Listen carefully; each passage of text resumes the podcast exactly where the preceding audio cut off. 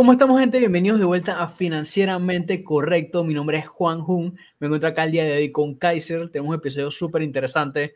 Kaiser, ¿cómo estás? A ver si nos cuentas cómo hacer la dinámica del día de hoy. Juan, feliz domingo. Un placerazo de nuevo estar por acá con, con la audiencia, contigo, compartiendo. Hoy vamos a hablar sobre las estafas en el mundo financiero. Bueno, las estafas casi siempre tienen que ver con dinero.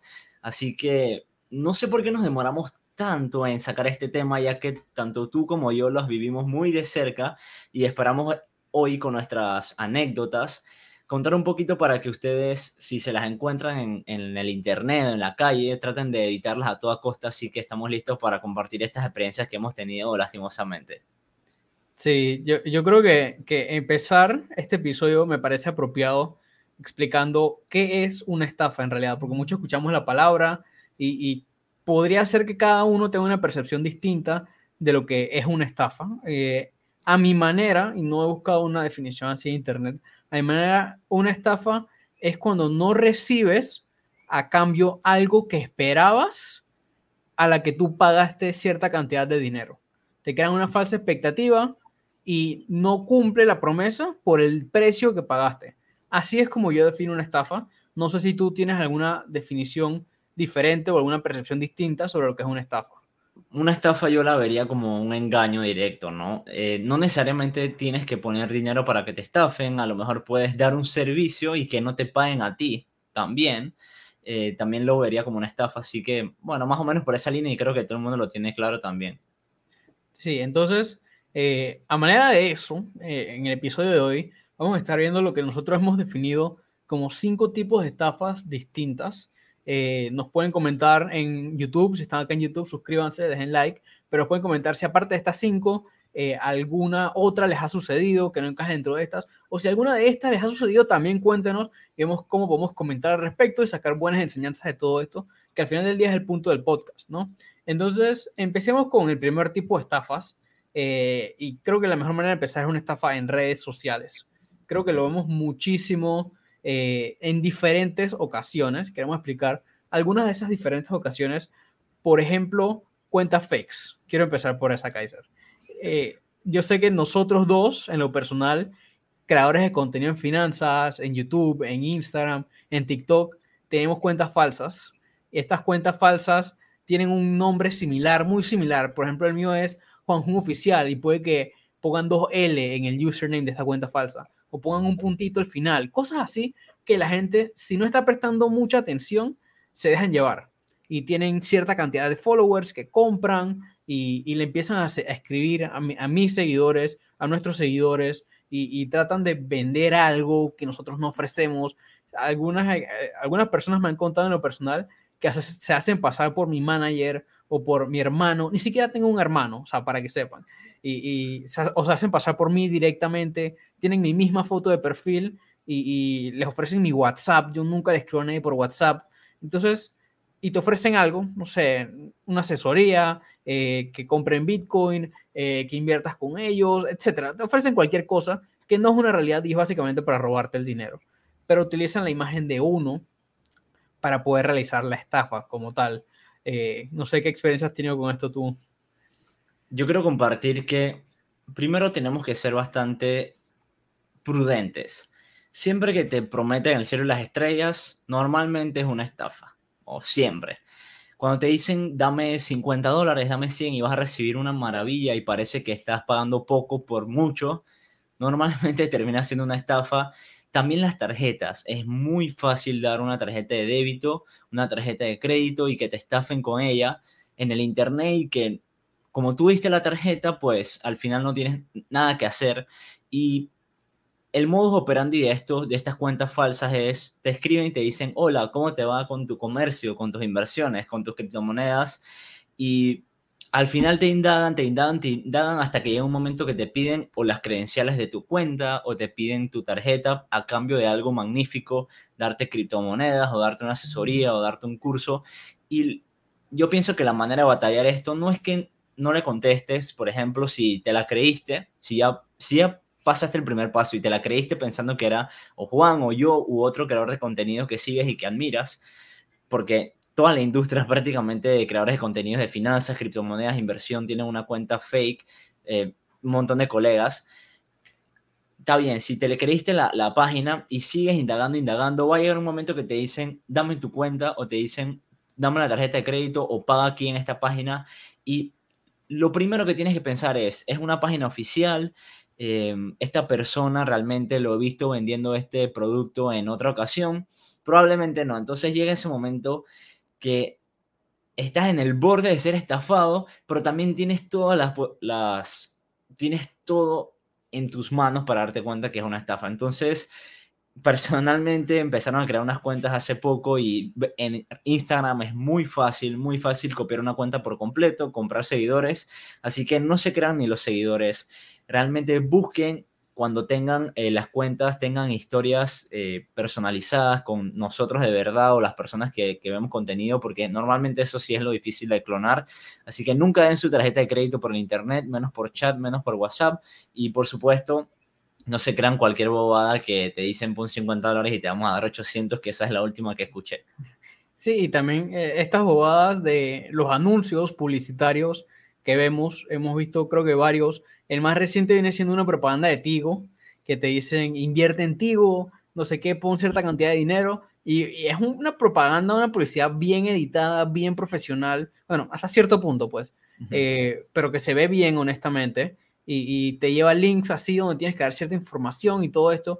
Anteriormente también acá en Panamá hubo una de, de un banco, no vamos a mencionar cuál es, pero un, banco bastante grande acá también que fue así, invierte en este banco y, como es un banco de buena reputación, también la gente se deja llevar y obviamente uno piensa que es una buena inversión al ser un buen banco como tal y ofrecerte esta oportunidad de inversión exactamente lo mismo, al igual que también hemos visto personajes famosos acá en Panamá eh, expresidentes, este, figuras públicas que utilizan su, que los estafadores utilizan su imagen para venderte algo. Te dicen, la última técnica misteriosa que X persona, o sea, una figura popular que todo el mundo conoce, está usando para hacer millones de dólares y, y, que no quiere que nadie sepa ni que el gobierno sepa, etcétera. Algo así te lo pintan súper bonito. Obviamente es una estafa, así que tener cuidado de esto, son anuncios que salen por ahí en internet, que salen en redes sociales, así que tener mucho cuidado con esa parte. Quiero compartir sobre esta. La, el modus operandi de esto es la empresa más popular de tu país, la que tú más admiras o más respetas o crees que mejor le va, te dicen compra sus acciones con 250 dólares o te dicen, empezaron con Amazon, después Netflix y ahora se van eh, metiendo con más local. con lo local, ajá. Y al final te llega una página donde pones la tarjeta. Si quieres invertir en acciones de algo, sal y compra en los brokers que las personas profesionales utilizan, recomiendan, aconsejan y no pongas tu tarjeta en cualquier página súper loca. Y yo creo que al final, lo mismo, lo mismo de la, de la primera situación, termina siendo muy bueno para ser cierto te dicen pon 250 dólares y empieza a generar ingresos, empieza a dejar el trabajo porque las propagandas son súper, súper eh, bien editadas, como dijo Juan, y al final ilusionan y tú te quedas pensando, ¿será mentira? ¿Será verdad? ¿Me voy a arriesgar? Y termina siendo una estafa la mayoría de las ocasiones. Lastimosamente, yo, bueno, yo publiqué en mis redes sociales sobre estas estafas y muchas personas me escribieron, di mi tarjeta, cometí el error, me la creí y me contaban el modus operandi de que dan la tarjeta, bueno, obviamente hacen unas transacciones con la tarjeta y el dinero se pierde, porque al final el banco lo, lo, lo dice como si tú diste tu tarjeta de internet, lo pagaste en una página, esto al final es una compra y es muy, pero muy costoso entonces reversar ese tipo de situaciones que no vale la pena literalmente por el dinero que, que te terminan estafando. Así que no te creas que vas a comprar acciones de la mejor empresa de tu país y si quieres, si alguna de las mejores empresas de tu país cotiza en la bolsa, sal a comprarlas en la bolsa, sal a comprarlas en los brokers famosos como Interactive Broker, por ejemplo, o TD Ameritrade, Robinhood, entre otros brokers que son que pagan por dar este servicio, a, por ejemplo, al público, a personas como, como nosotros. Y aprovechando que, que dices eso, vamos a dejar un link en la descripción para que abran su cuenta en Interactive Brokers eh, así que ya, ya saben de eso. Vamos ahora con el, segundo tipo de estafa. Yo diría que lo llamaría una estafa por, por llamadas telefónicas. Usualmente esto lo vemos también Un caso súper interesante que me estaba contando un amigo el otro día era que te llaman desde la cárcel. Pregúntame cómo las personas desde la cárcel consiguen una base de datos de números telefónicos que llaman así random. Te dicen, oye, que no te acuerdas de mí, que el otro día estamos no sé dónde, que soy tu primo, que soy tu tía, que no sé qué. Te meten en cuenta así y, te tratan de ir como llevando. Entonces tú de repente preguntas de que, ah, sí, este Pepito, el de allá de, de no sé dónde. Y dices, sí, claro, ese soy yo, no sé qué. Y te llevan así como el cuento tratando de, pescarte a ver cómo caes. Eh, eh, o tal vez algo que te llaman y te dicen que te ganaste un premio y que simplemente tienes que comprar estas tarjetas prepago telefónicas y, tienes que comprar que cuatro y que si las das te dan la plata. Una locura así. Eh, siempre te hacen este tipo de llamadas en las cuales tienes que estar anuente y, y si no conoces a la persona, si no tienes el número guardado, o también si te dice que no sale el número, creo que sale un mensaje como no caller ID. Es algo así, ¿ah? Sí. Eh, si te sale eso, también tener cuidado. Eh, de vuelta, creo que el, punto central de todo esto de las estafas es, si es muy bueno para ser cierto, probablemente no lo es. Entonces, tener cuidado.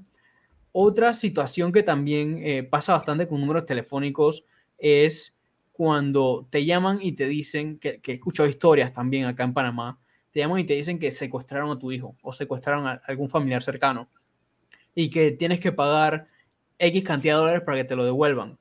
Y, hay personas que se van con eso, se lo creen, eh, y no sé por qué no llaman a la persona que secuestraron. Eh, en algunos casos te va a contestar y te va a decir, no, yo estoy acá en mi casa y no pasa nada, te das cuenta ahí. Eh, en otros casos puede que a la persona le robaron el celular o se le perdió, simplemente otra persona lo encontró, hizo la llamada a, este, a esta persona que salía en el celular como mamá o como papá y te tratan de tirar esta estafa por medio del teléfono, una llamada diciendo tenemos a tu hijo, obviamente una llamada desde el mismo celular viene siendo eh, una situación complicada, porque de verdad que te lo crees que si tienen el celular de tu hijo, pues probablemente sí, sí lo tengan secuestrado, pero han habido casos así. Entonces, desde el punto de vista de un hijo, tratar de comunicarte lo antes posible con tus padres eh, si, si llegaste a perder tu celular, porque es algo que puede suceder. He escuchado historias literalmente de personas cercanas a las que les ha sucedido esto. Eh, y otra cosa también, una vez que tengan un tipo de llamada así, confirma con la persona que secuestraron para ver si está bien. ¿okay? Eh, sí, dale. La última, con respecto a lo que es el, el, chat o las llamadas, es que te chatea un número que tiene una foto de una persona que reconoces y te dice, soy, estoy aquí atorado en el aeropuerto, me fui de viaje y no te conté, no sé si viste esto en TikTok, y nunca te dice un nombre hasta que la persona, el que va a ser estafado, dice, ah, tío Juan, eh, te fuiste de viaje, no me dijiste. Y entonces no sé, no sé hasta dónde llega la estafa, porque creo que nunca he visto a nadie que ha caído, pero te dicen que te van a mandar unas maletas o algo hacia tu casa, como que les la dirección.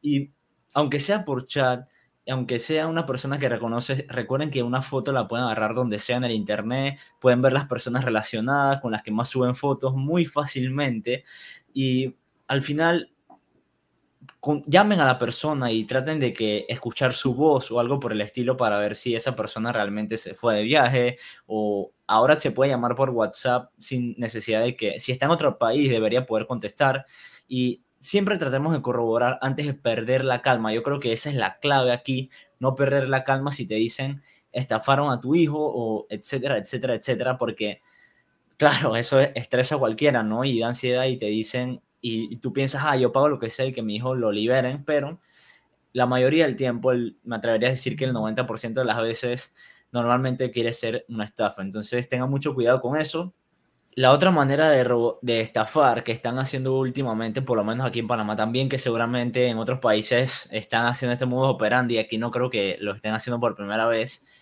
toman la plantilla del banco más popular en el país y envían correo a la base de datos de clientes. No sé cómo consiguen los correos electrónicos, que debe ser muy fácil también conseguirlo en el Internet. Y te mandan un correo y te dicen, te llegó un dinero de mil dólares, cinco mil dólares, pero está atascado porque tu cuenta está bloqueada. Necesitamos que pongas tu contraseña y tu usuario para corroborar que eres tú. Obviamente no es tus credenciales bancarias. Eh, es ahí el momento que te estafan, te roban, pero tenga mucho cuidado con eso porque al final terminan siendo las plantillas del banco que también son muy fáciles de copiar, así que tenga mucho cuidado, métase todo con teléfono y traten de meterse a su cuenta de una, de una manera oficial y no dar sus credenciales por ahí. Y, yo agregaría ahí también el punto de, esto de las llamadas. No guarden en, su lista de contactos que mamá o papá o abuelo o novia. Creo que mejor poner el nombre completo de la persona y al menos hacérselo un poquito más difícil a los estafadores. Pensaría yo en caso de que, de que nos roben el celular o algo así. Este, de ahí vamos al, al, tipo de estafa número 3, que viene siendo compras online o offline también, honestamente. Eh, hemos escuchado las historias, esto de, de, me pagaron un celular que yo estaba vendiendo con un cheque sin fondos. Esta me ha pasado a mí, honestamente. Eh, traté de vender algo con un cheque sin fondos. Eh, perdón, traté de vender algo, me pagaron con un cheque sin fondos. Afortunadamente, no le llegué a dar el producto a la persona porque no llegó, se asustó. Me acuerdo que esa transacción era en persona, yo fui con mi papá. Así que yo creo que por eso a la persona como que, como que hesitó y no apareció o algo así. Entonces, pero sí había emitido el cheque. Y, y después veo que de repente me lo cobran a mí. Y, yo fui al banco y traté de explicar y no entendí por qué me estaban cobrando un cargo a mí. Me acuerdo que era como 33 dólares. Eh, y me acuerdo así la cifra exactita. Y es porque cuando un cheque rebota, se le cobra a la persona que le llega y a la persona que lo emitió. Entonces, básicamente no hice nada y no pude resolver esa situación porque al parecer, como yo di mi número de, de cuenta, eh, es así como me lo van a cobrar, como el banco me lo cobra. Entonces, tener cuidado con eso a la hora de las compras online. Y, no solo esto, los cheques sin fondos, también eh, escuché una historia justo ayer de un muchacho que, estaba vendiendo algo y le enviaron una captura de pantalla de, editada de como si lo hubieran hecho la transacción del dinero. Así que yo diría que cuando es hacer una compra online, preferiblemente si es en efectivo, eh, para eso. Es la manera más sencilla que lo veo. Y, obviamente también puede haber un poquito de estafa ahí en caso de que sean billetes falsos. Creo que es un poquito más difícil hacer una estafa con billetes falsos, tratar de conseguirlos y eso, que, que por medio de un cheque sin fondos o con una, una transacción online no efectuada, simplemente con la captura editada, eh, pero cosas que suceden, ¿no? Desde mi punto de vista, creo que con los billetes también te arriesgas a que sea un billete falso. Sí, claro. Personalmente, me voy por la línea de no dar el producto hasta que veo el dinero en mi cuenta en disponible, porque si te hacen una transferencia o te emite un cheque de una cuenta que no tiene fondos, tu cuenta lo recibe y sale en, en como que viene el dinero entrando y muchas personas se confunden con eso y a la hora de la hora realmente no llega el dinero porque no, nunca estuvo disponible en la otra cuenta que lo emitió una, a una conocida, lastimosamente, que vendió productos electrónicos en cantidad, creo que fue una cámara, un celular, le emitieron un cheque, creo que fueron más de mil dólares, y su, ella vio el dinero, o sea, hay dos, dos columnas, dice saldo y disponible. En el saldo vio el dinero y dijo, bueno, ya lo puedo entregar y ya espero que esté disponible, porque era fin de semana tras eso. Lastimosamente nunca estuvo disponible, ella entregó los productos y la estafaron así tal cual. Así que tengan mucho cuidado con eso. Yo personalmente, cuando entrego un producto que sea más de 100 dólares o 50 o 75, trato de ver el dinero en mi cuenta y moverlo, utilizarlo así como o sacarlo, retirarlo, siempre comprobarlo y la persona si te está dando el dinero que es, nunca va a tener problema en esperarte a que verifiques o que acompañarte a verificarlo, retirarlo. Así que no, no debe haber ningún problema con eso. Yo que vendo en internet, prefiero que las personas lo comprueben y así cerramos y no nos vemos más nunca o no hablamos más nunca y no pasa nada. También está esto de, de, los productos fakes. También no solo el hecho de, del envío del dinero, sino también el mismo producto. Tú pagas por algo original en teoría y te vienen con un producto falso. Eh, esto lo veo bastante en, en, esto del hype. Las zapatillas estas que cuestan 300, 400, 500 dólares, no sé. Veo bastante también productos de, de lujo, tipo correas, con las hebillas así todas cool, eh, muchas historias de cosas falsas que te los venden y, a veces son difíciles de identificar un, producto real de uno fake, pero al menos si, si, vas a estar gastando una cantidad de dinero interesante, eh, tomarte el tiempo de averiguar cómo identificar algo, algo falso del producto real que tú estás adquiriendo, ¿no? Eh, a menos que tú seas de esos que pues estás con la intención de comprar un producto falso, creo que está bien, no creo que esté mal, simplemente es el hecho de tener las expectativas correctas y tú saber que estás pagando el producto que quieres obtener, ¿no? Eh, así que diría eso en cuanto a este tipo de, de estafas. Eh, la estafa número cuatro, y, otra que también vemos, vemos bastante acá, nosotros eh, como creadores de contenido financiero, es esto de los administradores de inversiones. Este, similar a lo que vemos en redes sociales, personas que te ofrecen el cielo y la tierra y que tú simplemente, que te dicen, no, este, yo me encargo de invertir por ti, tú nada más dame a mí 100 dólares y yo te compro tus bitcoins y yo te los guardo y cuando tú quieras te los, te los doy o, me los pides y no sé qué. Y tú, bueno, confías en la persona, te dejaste llevar por el jueguito, eh, le mandaste los 100 dólares, la persona los compró, y cuando intentas pedirle que, que, te los devuelva o que los quieres ver o algo así, desaparece la persona. No existe, no contesta, te bloqueó, ya no tiene cuenta de Facebook, ya no tiene cuenta de Instagram, como si se hubiera evaporado de la faz de la Tierra. Y, también sucede, entonces, de vuelta, si quieres invertir en acciones, si quieres invertir en criptomonedas, en lo que sea que quieras invertir, este, ve a los canales apropiados. Tómate el tiempo de educarte. Aquí en el podcast hablamos muchísimo de todos estos temas. Tenemos una lista, creo que eran de cuatro episodios que tiramos, una guía completa para empezar a invertir en la bolsa de valores. Hemos hablado cómo invertir en criptomonedas. Hemos tenido episodios interesantes, por ejemplo, con Luis Correa. Hablamos de esos temas. Eh, el episodio que tuvimos con Binance, con el muchacho que, que, era vocal de Binance, ahorita no me acuerdo Max. cómo se llama, con Max, este, literalmente Binance, el exchange más grande que. Esto no es una publicidad, digo, simplemente eh, estamos hablando, edúcate, habría cuáles son los canales apropiados y no estés confiando tu dinero a personas que, que no conoces del todo, porque bueno, si, es una persona que, que tiene buenas intenciones, que tú ya conoces más, tal vez lo consideras un poquito más, ¿ok? Ya es de confianza, tu hermano, tu hermana, algo así. Pero no se lo deja al, al, pendejito que conociste por la calle que te ofreció el cielo y la tierra, ¿no? Este, pero sí, eso es lo que quería decir. No sé si tienes alguna experiencia o algo que agregar a eso. Nunca me voy a cansar de contar esta anécdota. Yo me eduqué con una persona físicamente en el país.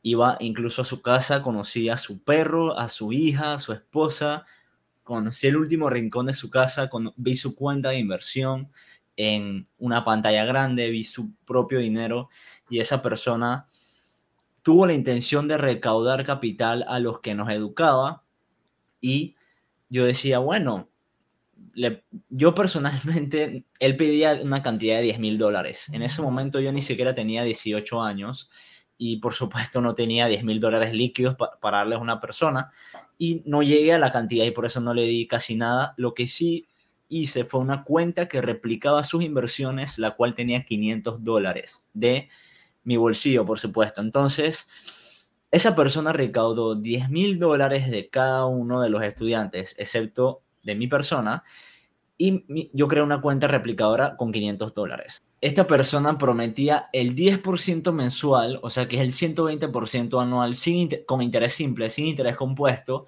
y que al final del año te devolvía tus 10 mil dólares. O sea que dabas 10 mil y terminabas el segundo año, eh, terminabas el primer año con 22 mil dólares. Ustedes saben lo bueno que suena eso, si fuera real, por supuesto. Todo el mundo cayó, lastimosamente, y yo decía, bueno, el primer mes la persona le dio mil dólares a cada uno y cumplió en el primer mes. Y yo estaba mordiéndome de la rabia de que no, no estaba ganando con él y su cuenta, la, mi cuenta que replicaba prácticamente, no sé por qué, pero no estaba ganando. Pero yo veía que él repartía el dinero. Así que yo decía, bueno, yo estoy perdiendo, qué mala suerte, pero los demás están ganando. Segundo mes, la persona dice, ay, me está yendo medio mal este mes el, el tercer mes les doy el 20%. Y yo dije, sí, te está yendo mal porque mis 500 dólares ahora son 300 o son 400, no me acuerdo muy bien. Llega el tercer mes, mi cuenta de 500 dólares queda en 14 dólares porque la persona hizo unos movimientos demasiado extraños que no tenían nada que ver con lo que él nos había enseñado durante su curso, porque para eso ya íbamos a su casa.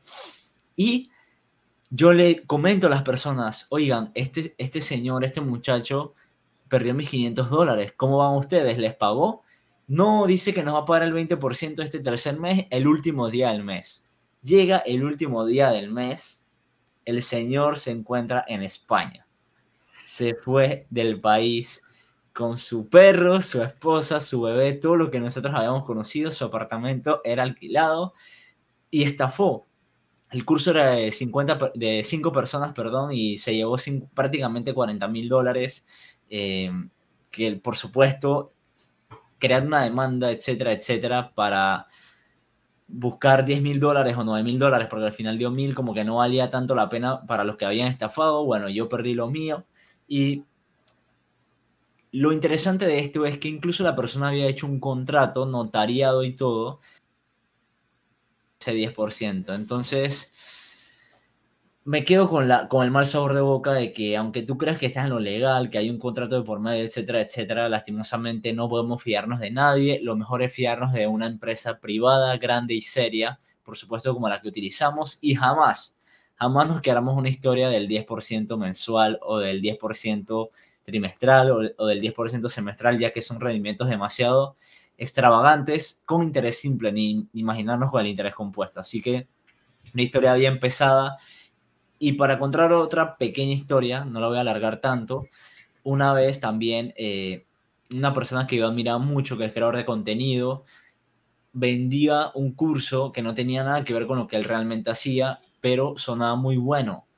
Y yo como, como sonaba muy bueno y confiaba de alguna u otra manera en la persona, gracias a lo que veía en internet, pues terminé recibiendo un curso prácticamente vacío. Un curso que agarró videos de internet, los pegó y obviamente me quejé y la persona dice que eso era el curso y que, bueno, al final no me estafó directamente porque recibí alguno que otro video, pero los videos eran de internet y me sentí estafado. Entonces tengan mucho cuidado con dar dinero, delegar dinero, con comprar cursos allá afuera de la forma que sea.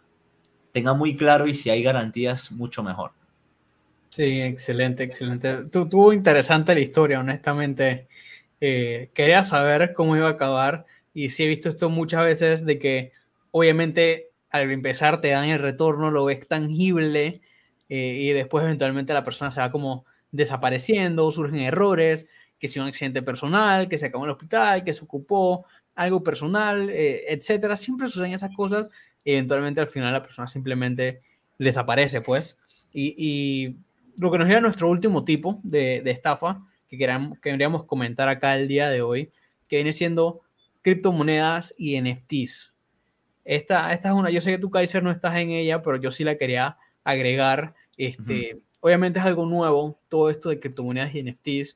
Eh, hay muchas oportunidades de hacer dinero. Sí hay mucha gente haciendo mucho dinero, pero a la misma manera hay muchas personas estafando y haciendo cosas que no se deberían hacer en todo esto de las criptomonedas y los NFTs. Por ejemplo, este que ven acá fue una estafa, honestamente. Yo decidí guindar este cuadro como recordatorio de que esto es algo que sucede, de que probablemente me pase y que tengo que hacer las diligencias apropiadas para asegurarme que no pase de vuelta. ¿Ok? Literalmente es un recordatorio para mí de hacer las cosas bien. Y, todo esto va a suceder. Este, hay proyectos que parecen muy buenos y simplemente los desarrolladores se, evaporan de la faz de la Tierra de vuelta, eh, ya sea con alguna criptomoneda o ya sea con algún proyecto NFT. Los que no saben, con un NFT hay una oferta pública inicial donde mucha gente compra el, los, los coleccionables del proyecto. Obviamente cada uno puede costar que 100 dólares, 200 dólares, pero venden 10 mil piezas y se hacen 200 mil dólares, 2 millones. Ahorita mismo no me da la matemática. Igual, mucho dinero y después de esta venta pública inicial dejan el proyecto. Todas las promesas que hicieron sobre el proyecto NFT, de que iban a hacer una página web, de que iban a hacer un juego, de que iban a hacer eh, no sé qué, eventos públicos, eventos privados, todo eso muere. Obviamente el NFT deja de tener valor, nadie te lo va a querer comprar si los desarrolladores desaparecen y no cumplen con lo que prometieron. Esto es una estafa, esto sucede y, hay que tener mucho cuidado con ello, ¿no? Entonces, preferiblemente para evitar esto, invertir en proyectos NFTs o criptomonedas que tengan desarrolladores que ya sean conocidos. Búscalos en LinkedIn, busquen qué otros proyectos han participado. Por ejemplo, he visto proyectos que tienen ex empleados de Google, ex empleados de Facebook. Eh, y entonces siempre hagan esa como debida diligencia. Tampoco, como hablamos en el tipo anterior, se crean esto de que tú, tú le vas a dar tu dinero a otra persona, esta persona te va a comprar tus criptomonedas. No, eso no sucede. Eh, al igual que con NFTs, que ahí más te va a comprar los NFTs y después te los dan. No, por favor, hagan la diligencia, aprender cómo se hace, toma su tiempito, pero se puede, todo está gratis en YouTube, en online, eh, así que aprendan y después lo hacen ustedes por su cuenta. Creo que esa parte es sumamente importante destacarlas, porque a pesar de ser una gran oportunidad, todavía hay gente que se quiere aprovechar de ellos y del desconocimiento de las personas, porque mucha gente todavía no comprende todo esto y, de ahí es donde se presenta la oportunidad para las estafas, porque no se comprende, simplemente queremos el dinero fácil y eso obviamente viene con sus riesgos. Entonces yo diría que ese es el, quinto tipo de estafa que podemos estar viendo en, el mundo financiero, un mundo normal como lo quieran ver, pero todo esto manera de elección para tratar de evitar que los estafen al menos a ustedes están viendo acá.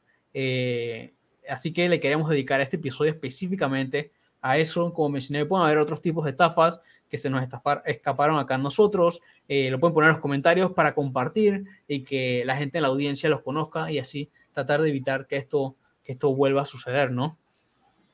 Sí, yo espero que haya aportado valor también a la audiencia.